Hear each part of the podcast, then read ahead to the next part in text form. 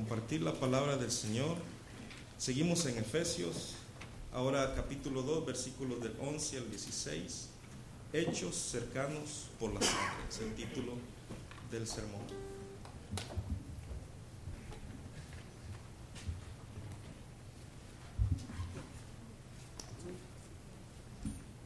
Muy buenos días hermanos.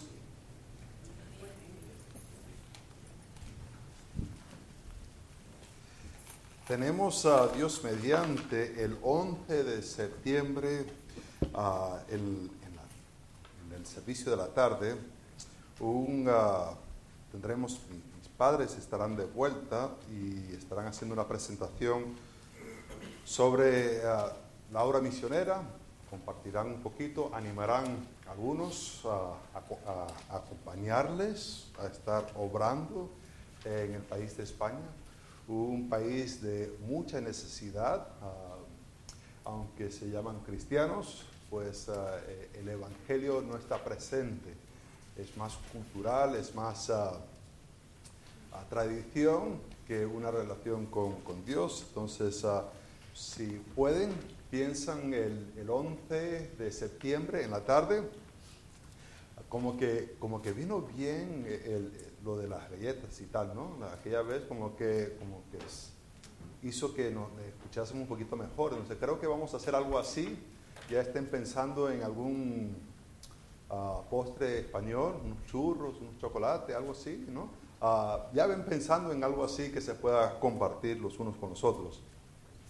Eh, estamos en Efesios capítulo 2 y estaremos leyendo del versículo 11 hasta el versículo 16. Si podéis poneros de pie para la lectura de la palabra de Dios. Esta es la palabra del Señor en Efesios capítulo 2, versículo 11. Dice, por tanto, acordaos que en otro tiempo vosotros, los gentiles, en cuanto a la carne, eras llamados incircuncisión por la llamada circuncisión, hecho con mano en la carne. En aquel tiempo estabais sin Cristo, alejados de la ciudadanía de Israel, ajenos de los pactos de la promesa, sin esperanza y sin Dios en el mundo. Pero ahora en Cristo Jesús, vosotros en otro tiempo estabais lejos, habéis sido hechos cercanos por la sangre de Cristo, porque Él es nuestra paz, que de ambos pueblos hizo uno, derribando la pared intermedia de separación, aboliendo en su carne las enemistades, la ley de los mandamientos expresado en ordenanzas, para crear en sí mismo de los dos un solo y nuevo hombre, haciendo la paz, mediante la cruz reconciliar con Dios a ambos en un solo cuerpo, ah, matando en ella las enemistades, las enemistades. Padre Santo, gracias por este texto. Te pido ahora que tu Espíritu pueda obrar en estas mentes. Padre, hay algo aquí grandioso que tu plan de usar a Cristo para crear un nuevo hombre. Se nos hace difícil en verdad entenderlo. Se nos hace difícil entender el hecho de que somos reconciliados contigo. Padre Santo, te pido que podamos entender esto de una manera nueva, de una manera radical que pueda transformar nuestras vidas. Que podemos entender que éramos lejos, pero ahora estamos cerca por medio de la sangre de Jesucristo. Padre, los beneficios de estar en una relación contigo, ayúdanos a entenderlo. Ayúdanos a no solamente entenderlo, pero de anunciarlo a otras personas. Padre, si hay alguien aquí que no te conoce por medio de Jesucristo, que hoy puede ser el día de salvación. En el nombre de Cristo lo pido. Amén. Pueden sentaros.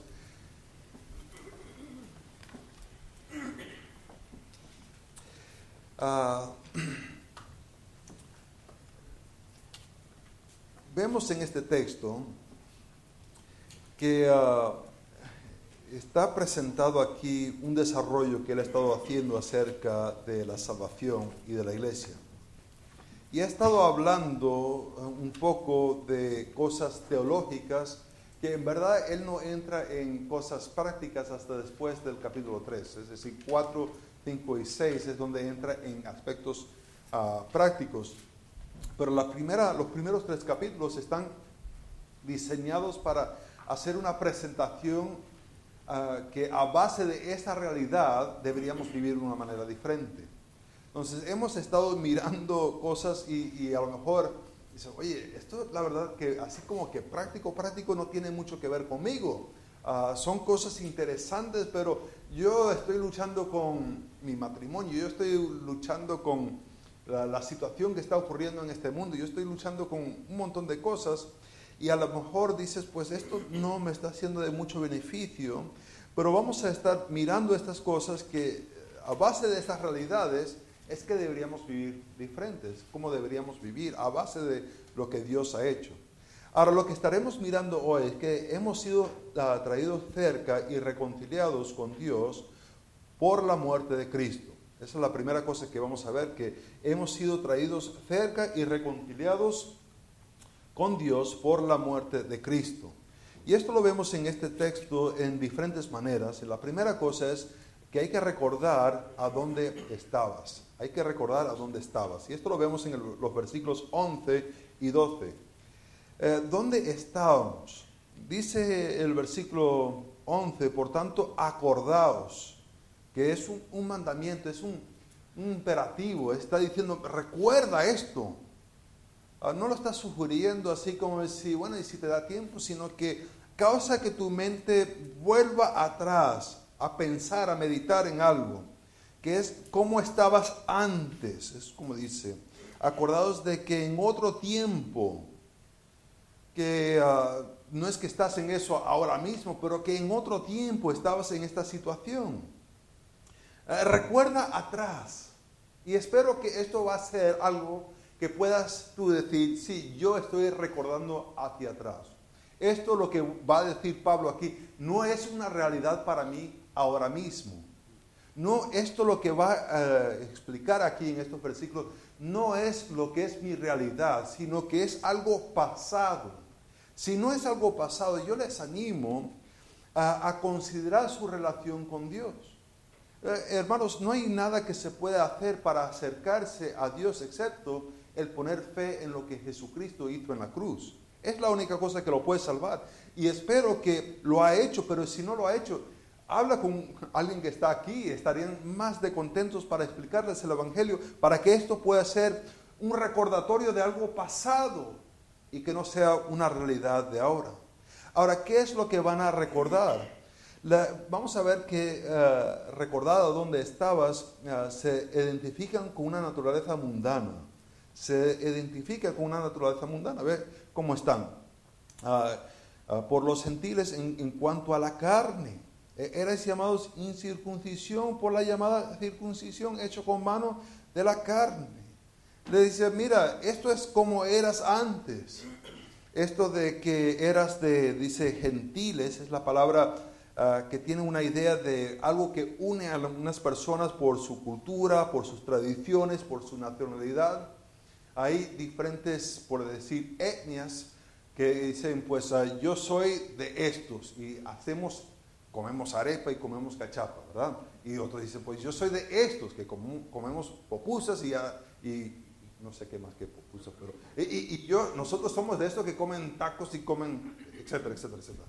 Hay, hay diferentes etnias. Lo que los identificaban a ellos era lo que era mundano, era lo que era lo más normal, era lo que nacieron, lo que conocían.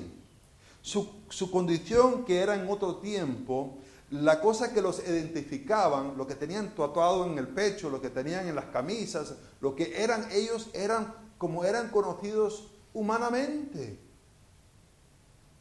Se identificaban, dicen, esta es nuestra herencia, esta es nuestra cultura. ¿Cómo eran? Eran conocidos de esta manera, incircuncisión. La circuncisión se le dio a Abraham como como algo que era un símbolo del pacto. Ah, ahora, en este símbolo no es que hacía que la persona fuese salvo. Vemos, uh, si, quieren argumentar con esto, ah, tendrían que ir a Génesis capítulo 15, versículo 6. Se darán cuenta que en Génesis capítulo 5, versículo 6 dice que Abraham creyó a Dios y le fue contado por, por justicia. Pero después en Génesis capítulo 17, versículo 9 al 11, es que Dios le da el símbolo del pacto, que es la circuncisión. Ahora, ah, no requiere uno ser un estudio así, doctor en teología, para entender que 15 viene antes de 17, ¿verdad que sí? Eh, no, no, hay que, no hay que ir a seminarios y estudiar así a lo profundo para entender que la fe vino antes del símbolo y que el símbolo solamente representa una realidad que se ha hecho por medio de la fe. Esto que representa aquí eran personas que eran lo más natural, lo más mundano. Su identificación era su cultura, donde habían nacido, su patria. Y eso era lo que eran antes, antes. No solamente que su identificación era con su naturaleza mundana, pero uh, tenía una pobreza muy, muy grande. Tenían ellos una pobreza extremadamente grande. Dice en el, uh, en el versículo que dice en cuanto a la carne que en aquel tiempo estabais sin Cristo alejados de la ciudadanía de Israel, ajenos de los pactos de la promesa, sin esperanza, sin Dios en este mundo. Una pobreza muy, muy grande que se identifica en cinco cosas, cinco cosas que no tenían. El primero era que estaban sin Cristo, estaban sin Cristo. Eh, no tenían a Cristo, era una separación de Cristo. Y es interesante que usa la palabra Cristo en vez de Jesús, porque Cristo tiene la idea de el ungido de parte de Dios, el que iba a ser rey, el que iba a tener el trono de David. Y ellos están, no, no lo tienen a él, por tanto no lo tienen como rey, por tanto no lo tienen como la autoridad en su vida. Tienen a otro que está por encima de ellos. Pero ellos estaban sin Cristo, separados de Él. Cristo es el que iba a cumplir las promesas. Es en Cristo que las promesas se cumplen, todas las promesas que se están anticipando del Antiguo Testamento y aún para el Nuevo Testamento. En Cristo se se realizan estas verdades, pero ellos estaban sin Cristo. Qué cosa tan difícil. Tenían otra autoridad en su vida. No solamente que estaban sin Cristo, pero dice que estaban ajenos, ah, alejados, perdón, alejados Ah, alejados específicamente de la ciudadanía de Israel. Alejados de esta ciudadanía. Esta palabra ciudadanía tiene que ver, puede que ver con una, una entidad sociopolítica, e, es verdad que sí, pero también puede ver, puede realizarse, se puede entender como un cierto carácter de, de cómo uno se comporta. Ah, se, se conoce diferentes culturas por cómo se comportan. Si vas a España, nadie hace cola en ningún sitio. Se entra a la carnicería y se pregunta quién es el último. Y el último dice, soy yo. Entonces ya sabes, ibas pendiente esperando hasta que el último se le atiende y después tú vas. Aquí en Estados Unidos no se hace eso. ¿Qué se hace? Pues se hace una fila y todos se ponen ahí como... Y, así avanzan, ¿no? Cada cultura tiene su, cosa.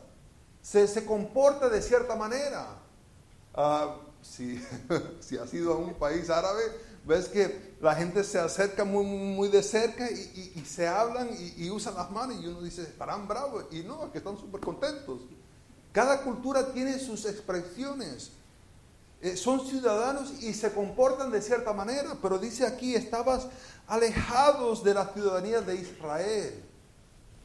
No te comportabas como una persona de la promesa.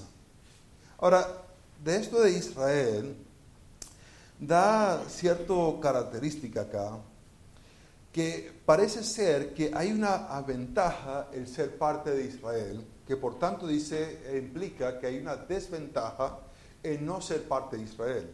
Ahora, es verdad que Pablo argumenta que no todos los de Israel eran de Israel en romano, ¿verdad que sí? El mero hecho de ser nacido de parte de Israel no implicaba que la persona tenía fe en, Dios. Pero había cierta ventaja porque por lo menos estaba la ley y se podía conocer a Dios estando ahí.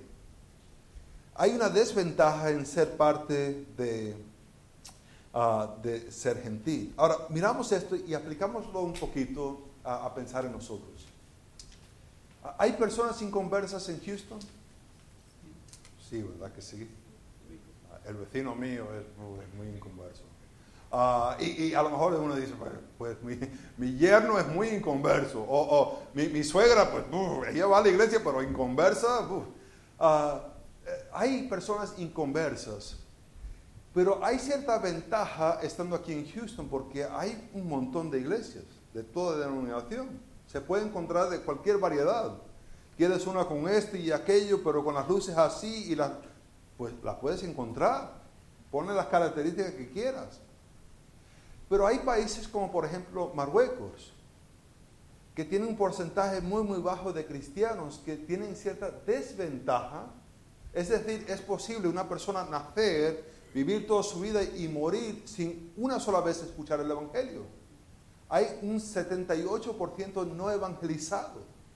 E, e, el, porcentaje de personas que nacen y nunca conocen ni, ven en su pueblo una iglesia evangélica es la mayoría de las personas, que nunca lo verán. Si vas a España, tiene un porcentaje muy, muy bajo de evangélicos, aunque hay iglesias católicas por todas partes. Pero personas que predican, mira, puedes tener una relación con Dios solamente por medio de fe en Jesucristo, no lo vas a encontrar mucho. Eh, eh, por tanto, pensando en esta ventaja y desventaja, Pablo dice, estabas en una situación de desventaja, lejos de la ciudadanía de Israel. Y eso hay que pensarlo en nuestros ah, esfuerzos misioneros. ¿Hay necesidad aquí en Houston? Pues claro que sí, y deberíamos estar evangelizando aquí. Pero también hay necesidad en otros países. Hay otros sitios que necesitan escuchar. ¿Y cómo van a escuchar? Bueno, le enviamos un WhatsApp. No, necesita alguien que va y le lleva la palabra de Dios. Le, pueda discipular, bautizar. Ahora, no solamente que eran ah, alejados, pero también eran ajenos. Ajenos tiene un poquito diferente que alejados. Es, eh, pertenece a ser algo no familiar, algo que no se puede entender, ah, algo que es un poco extraño. Siempre se sabe cuando hay una persona que, no es de ahí, ah, porque está animando el equipo equivocado, ¿verdad que sí? Todos están animando este, este deporte y el otro está animando otro deporte. Dice, ese como que de aquí, de aquí no es, ¿verdad? Siempre se sabe, aunque se puede vestir y se puede parecer, ah, siempre una persona que es extraña no conoce y así estamos nosotros.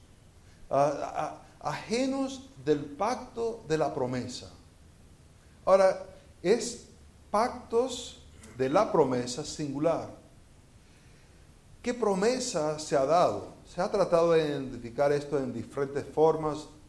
Algunos han dicho que es el pactos de, de, uh, gracia, opuesto a pactos de, uh, de obras. Se hace muy difícil si vas a hacer esa distinción porque el mero hecho de ser gracia, todos son invitados, ¿verdad que sí? Es como decir, estás alejados del pacto de la gracia, pues ya no sería de gracia, sería cualificado el pacto de, para ustedes, pero no para aquellos. Ah, se identifica esto más con, parece ser más ah, de ser el pacto que se hizo con Abraham, que se ve desarrollar más en el pacto con David y el nuevo pacto. Son alejados de esto y, son extraños, no conocen. Y, no solamente eso, pero dice que dice la cuarta cosa es que estaban sin esperanza. Estaban sin esperanza. El esperanza mira hacia adelante para ver algo que se va a cumplir. Eh, con esperanza se mira hacia adelante, se anticipa algo. Pero ellos estaban sin esperanza. No sé si han visto alguna vez aquella caricatura de Winnie the Pooh. ¿Se acuerdan que estaba e, el burro? ¿Y cómo anda el burro? ¿Siempre feliz? Siempre triste ese pobre burro. Todo, puede que haya sol en todas partes, pero hay una nube que le está lloviendo a él solito. y dice, ay de mí. ¿no? Y así anda. Y así éramos nosotros, sin Cristo. Eso era nuestra situación antes, sin esperanza. No había nada para mirar hacia adelante. Ahora puede ser que digas, sabes que yo la verdad, si cuento mi testimonio, antes de ser salvo tenía mucha esperanza. Tenía una carrera que se iba a desarrollar, me había casado, tenía unos hijos, estaban ellos muy... Ah, y tenía yo mucha esperanza. Pero ahora que soy salvo, ha pasado algunas cosas y yo la verdad, aunque soy salvo, no tengo esperanza. Y a lo mejor puedes decir, ¿sabes? Esa es mi situación. ¿Por qué Pablo dice que eso era antes? Pues lo estoy viviendo yo ahora mismo. La carrera no salió como yo quise, el matrimonio, pues... Y los hijos, madre mía, los hijos. ¿Cómo puede decir él que esto era antes, pero no ahora? Contextualmente, la esperanza se encuentra en tener a Cristo. Es lo que se está refiriendo. Y la falta de esperanza es, no tener a Cristo. Lo que pasa muchas veces en nuestra vida, que nos quita, que nos roba la esperanza, es que poco a poco empezamos a quitar nuestra esperanza de Dios y empezamos a poner nuestra esperanza en las bendiciones de Dios. Y de repente un día Dios decide quitar una esperanza que Él te había dado. Puede ser un esposo de 50 años de matrimonio. Bueno, puede ser un niño, habías orado por ese niño y ese niño muere. Y de repente te das cuenta que hay una falta de esperanza dentro de ti y dices, ¿por qué? ¿No, ¿No, era que el estar en Cristo iba a dar esperanza? Pues el dolor lo que revela es que has puesto tu esperanza de Dios, lo has puesto en una relación o una carrera o un cambio que ocurrirá. Ahora, ¿cómo sabes tú ah, si has cambiado tu esperanza de Cristo a otra cosa? Pues puede hacer un examen muy fácil. Eh, el examen muy, muy fácil es, ah, te harías la pregunta, cuando X cosa ocurre, tendré esperanza. ¿Qué es esa X cosa? Si es Cristo, pues ya lo tienes. Por tanto, tienes esperanza. Pero si dices, cuando yo tenga esa casa, ahí podré servir al Señor, podré invitar a los hermanos a venir a comer en casa y has hecho un sustituto de poner tu esperanza en Cristo a ponerlo en algo material. Una bendición no te estoy hablando de cosas pecaminosas, porque eso obvio no, se debe hacer. Pero bendiciones, muchas veces como cristianos quitamos nuestra esperanza en Dios y lo ponemos en las, bendiciones que Dios nos da. Y, a veces vivimos sin esperanza, aún estando en Cristo, porque ya no nuestra esperanza no es Cristo, sino las cosas que Cristo nos da. Vemos no solamente eso, pero dice eh, el versículo 12, ah, y sin Dios en el mundo, sin Dios. Eh, no teníamos a Dios. Ahora, esto era como estábamos antes, sin Dios, sin esa persona. Eh, pensamos en eso como algo, la verdad, ¿para qué propósito vivir? Si la persona no tiene Dios en su vida, eh, tiene que tener alguna autoridad para establecer, para decir, voy a hacer esto. Si no es Dios, entonces uno, uno mismo se tiene que hacer Dios o algún personaje, ah, una persona muy famosa que, tenga mucho poder o, o, éxito en la vida y dices, pues yo quiero ser como él, entonces escucho lo que él me dice. El tener, no tener a Dios es una vida sin propósito. Muchas veces nosotros nos tratamos de establecer como Dios, pero se ven esas vidas, van para todas partes. De un lado están aquí, después están allá, y después están haciendo esto, y uno dice, madre mía, están como presenta Santiago, uh, eh, la, persona de doble ánimo, que, que, que, es como las olas, que sube, baja, entra, regresa. Y dice, oye, qué falta de estabilidad. Y poco a poco la gente también empieza a notar eso de tu vida y se empieza a alejar. Porque ¿quién quiere estar con una persona que anda así? Un momento está súper feliz y después está súper bravo. Y después está deprimido y después está alegre. Y uno dice, madre mía, yo mejor me alejo de esta persona. Porque no tiene ningún propósito sin Dios. Y, y Pablo explica, esto es como estabas antes. Ahora la pregunta que nos tenemos que hacer es, ¿es verdad que eso era antes para ti? ¿O es una realidad de ahora? Se puede cambiar eso. Vemos si aplicamos esto que estaban sin esperanza. Fueron salvos de una vida sin esperanza, sin Cristo, alejados, ajenos, sin esperanza, sin Dios. Qué problema tan grave. ¿Eso define tu vida ahora o define lo que eras antes? Pero ahora tienen una nueva vida. Ahora, esto, el recordar antes, implica que ahora no están ahí, ¿verdad? Recuerda antes implica que ahí no estás.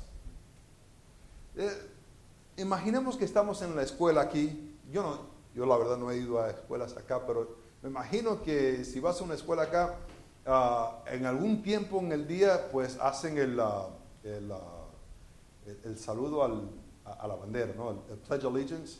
Me imagino, no, no, sé si lo hacen o no.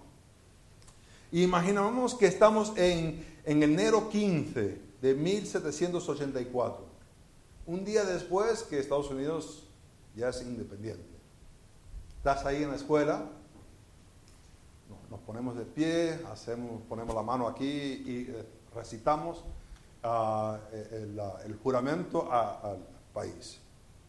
Y todo muy bien, y nos sentamos y de repente te das cuenta que el compañero de clase se para y dice, Dios salva a la reina, y se sienta. Oye, este como que no se ha enterado que ha pasado una guerra aquí. este como que no se da cuenta que ya no somos parte de Inglaterra, somos país independiente. ¿Por qué dice este Dios salva a la reina? Si ya no estamos bajo ella, somos país independiente. También sería bastante absurdo que nosotros, teniendo una nueva vida, todavía nos acoplamos a la antigua vida. Es tan absurdo que sería que un estudiante se pusiera de pie y decía, Dios salve la reina, y se sienta, mientras que todos los demás están viviendo para el nuevo país, también sería bastante absurdo que un creyente todavía viviese para lo que era antes. Tenemos una nueva vida. Ahora, no solamente recordar dónde estamos, pero también hay que recordar dónde estamos. Recuerda dónde estás. Y, en esto lo vemos en el versículo 13. Dice en el versículo 13, pero ahora, que hace un contraste bastante fuerte lo, marca bastante fuerte entre el versículo 11 y el versículo 13, pero ahora, lo que era antes, pero ahora, en Cristo Jesús, vosotros que en otros tiempos estabais lejos, habéis sido hechos cercanos por la sangre de Cristo. Eras lejos, esta es tu condición, estabas por allá perdido, por allá fuera, pero ahora estado hecho cerco. E, esto es porque yo he estado interpretando esta razón aquí. Cuando he estado hablando de muertos, muertos en nuestros pecados, lo he interpretado como separación. Porque al llegar acá, dice estabais lejos, pero ahora estás cerca. Y lo que cambió fue fe en Jesucristo, en la obra que él hizo. Muerte es una separación. Y no hay nada como muertos podemos acercarnos a Dios pero por medio de la fe se nos hace cerca. Dice, habéis sido, habéis hecho cercanos. Esto no es activo, un verbo activo como yo lo he hecho, sino es pasivo, que se me trajo cerca. Es una obra de Dios. La salvación es de Dios. Él es el que ha traído a la persona para que esté salvo. Es la obra de Dios en la vida de la persona, que estamos lejos y nos trajo cerca. ¿Y cómo lo hizo? ¿Qué instrumento usó? Pues es la sangre de Cristo.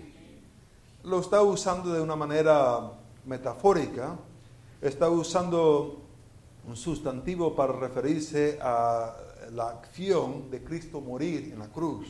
Está tomando la sangre de Cristo como todo ese hecho donde Él murió como un sustituto por nosotros, donde Él muere y toma nuestro pecado y ofrece su justicia. ¿Cómo es que somos hechos cercas? ¿Por pues, nuestra propia justicia? ¿Quién tiene justicia aquí? Si todos acabamos de leer eh, el versículo del mes, que todos somos pecadores. Y Pablo dice, yo soy el primero. ¿Quién por su propia justicia llega? Nadie, sino por la sangre de Jesucristo. Hay una imputación que ocurre ahí. Mis pecados va a Él y su justicia viene a mí. De repente, en ese momento, en ese instante, ya no estoy lejos, estoy cerca, pero es por lo que Jesucristo hizo en la cruz. No he hecho yo nada, es por gracia. Ahora, esto que vemos acá, esta sangre, hay que hacernos la pregunta, ¿estás cerca o estás lejos? Ah, si estás cerca, e, estás en una relación con Dios por medio de Jesucristo. Pero es posible estar cerca por lo que Jesucristo hizo, por el ser salvo y vivir lejos. Es posible. De vivir en pecado nos hace un distanciamiento porque no hay esa relación familiar. En 1 Juan 1.9 nos dice cómo podemos regresar y es de confesar nuestros pecados. Y Él es fiel y justo para perdonarnos. ¿Dónde estás hoy? Bueno, esta semana empecé bien. Vale, yo entiendo que esta semana empezaste bien. Pero ¿dónde estamos hoy? ¿Estamos viviendo para Cristo? Mira que nos ha hecho cerca. Ahora, vemos que en esto de hacernos cerca es algo increíble el pensar, porque nos trae cerca de Dios. Ahora, algunos, eh, eh, la tentación es pensar, estoy cerca de Dios y por tanto ahora tengo ciertas bendiciones. Y, es verdad que estar cerca de Dios hay bendiciones. Pero no confundimos el estar cerca de Dios con estar cerca de lo que Dios nos puede dar. E, el hecho que ahora estamos cerca de Dios debe ser algo impresionante para nosotros. Mi hermana estaba en Londres y ah, estaba con un viaje misionero, era parte de un coral y estaban cantando en diferentes iglesias y, y justo estaba un día donde fueron a ver el palacio donde estaba, donde vive la reina, Buckingham, uh, el palacio Buckingham. Y, uh, y, justo estaba ella ahí y de repente ve un coche súper lujoso y sale. Y en dos segundos vio el perfil de la cara de la reina. Le impresionó demasiado. Vino, llegó a casa y me lo contó. Y la reina. ¿Y, cómo la viste? Bueno, había una multitud ahí y pude ver por medio de varias cabezas ahí un coche pasar y vi el perfil de la reina. Hombre, como que eso no es verla, verla, verla, ¿eh? Eran dos segundos. Pero le causó tanta impresión en esos dos segundos de estar en tan cercanía a la reina. Estamos hablando de Dios. Estamos hablando de una reina que un día va a morir. Estamos hablando del Dios que ha creado todas las cosas. Nos ha hecho cerca a Él. Esto, e, el estar en su presencia, de estar ahí, sin que nos dé nada, el solamente estar. Esto lo ha hecho la sangre de Jesucristo.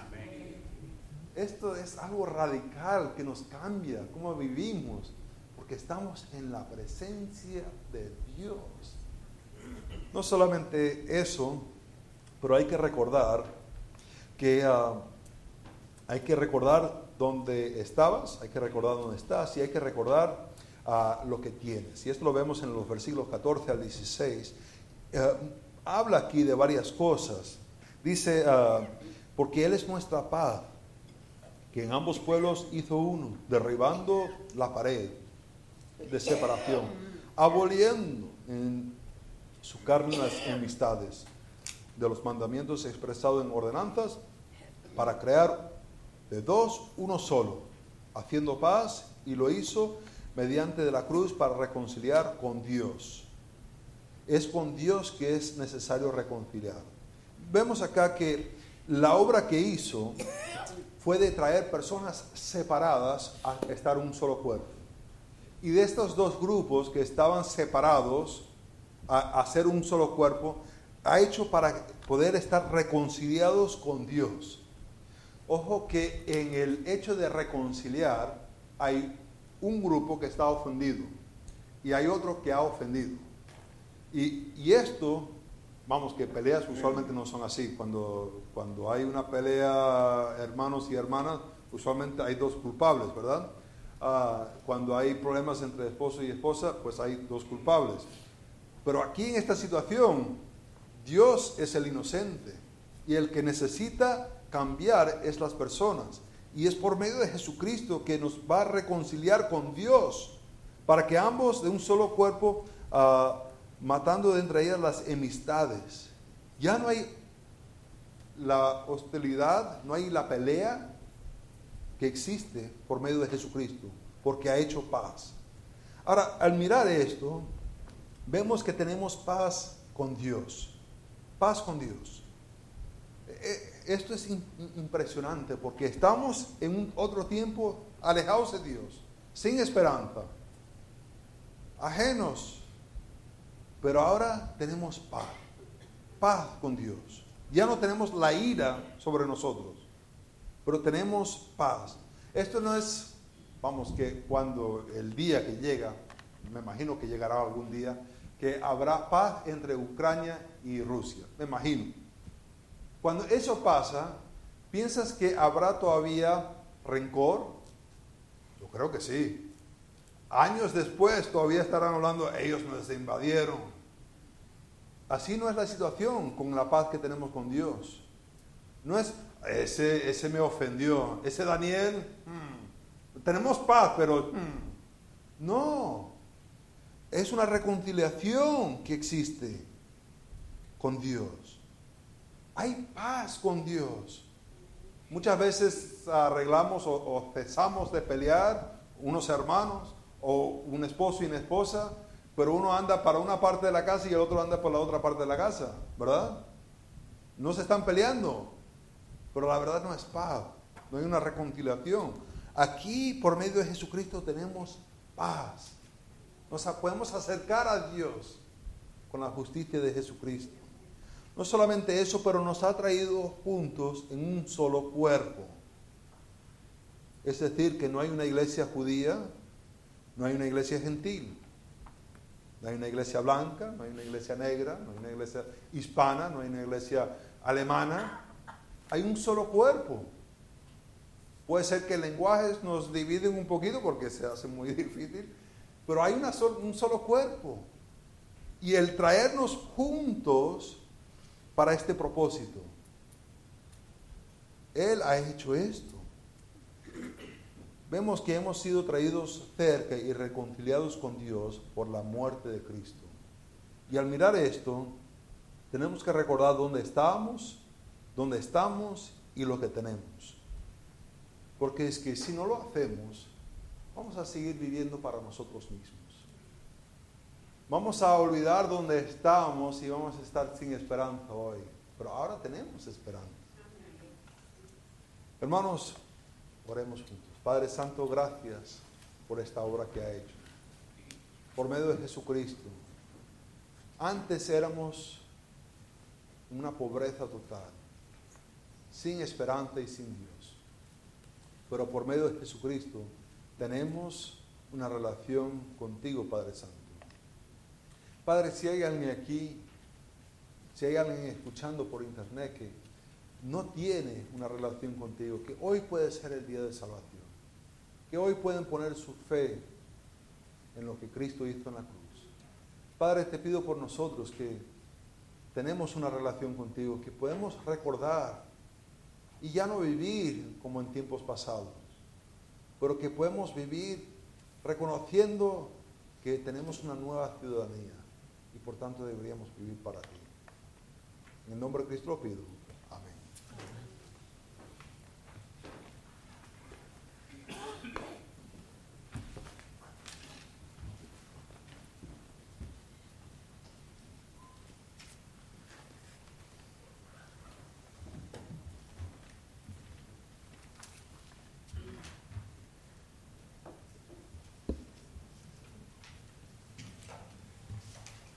Puestos de pie, hermanos, vamos a cantar el último.